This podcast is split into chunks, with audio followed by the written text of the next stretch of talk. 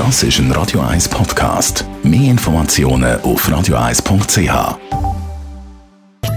In Vino Veritas mit dem Radio 1 wie expert Carsten Fuß.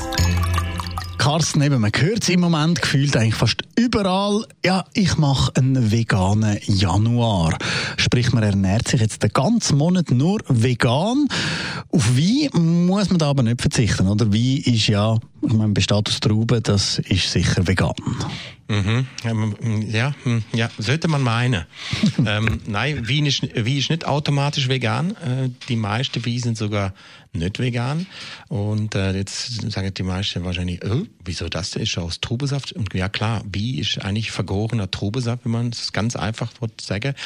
Aber es werde zum Klären, damit der Wein so schön klar ist im Glas, damit er keine Trübstoffe hat, werde tierische Produkte zum Teil eingesetzt.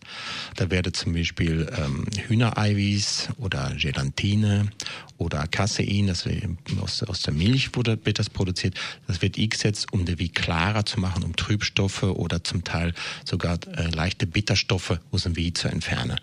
Ähm, das hat man früher einfach so gemacht, weil sind billige Produkte, Hühnereiweiß ist billig, Gelatine ist billig, ähm, alles billig. Und vegan ist einfach ein bisschen größerer Aufwand. Und deswegen machen das viele Winzer nicht. Aber eben, äh, du hast erwähnt, es gibt dementsprechend auch vegane Weine. Es gibt immer mehr Produzenten, die auf vegan umstellen. Ähm, der Trend ist ganz klar, äh, vegetarisch äh, und vegan zu essen und das beinhaltet eben auch vegan zu leben.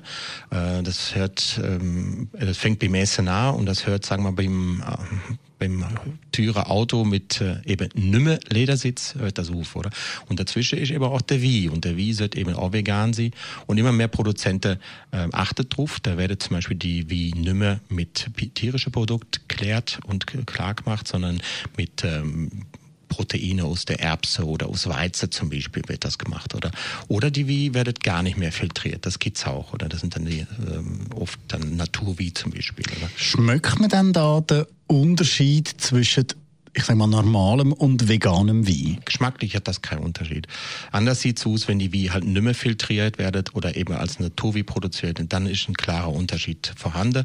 Aber, aber das ist dann auch eine, eine Frage der Philosophie vom Produzent. Was wird der machen? Wird er Bio produzieren, biologisch dynamisch oder reine Naturwie, also ohne Eingriff? Ähm, so, das ist eigentlich die große Frage eigentlich, oder? Und viele Sachen und viele Produzenten und eben auch viele Gastronomen stellen um. Sie haben gesagt, okay, wir wollen vegetarische, äh, vegane Küche, vegetarische Küche anbieten und dann müssen wir natürlich auch das Getränkesortiment so anpassen. Und ja, zum Beispiel die große Kette wie Hilkel oder Tibitz, äh, die haben das relativ früh schon erkannt und immer mehr kleine Produzenten oder Restaurants machen das inzwischen auch, sind zum Teil gekennzeichnet, ähm, sind zum Teil ja zertifiziert, also bio, biologisch dynamisch sind zertifiziert. Vegan ist, ähm, wird noch nicht groß zertifiziert und dementsprechend äh, werdet die meistens freiwillig auf der Quirate deklariert. Also da steht dann einfach das V für vegan oder so etwas. Danke vielmals. Carsten Fuß, Radio 1, wie Expert. In Vino Veritas auf Radio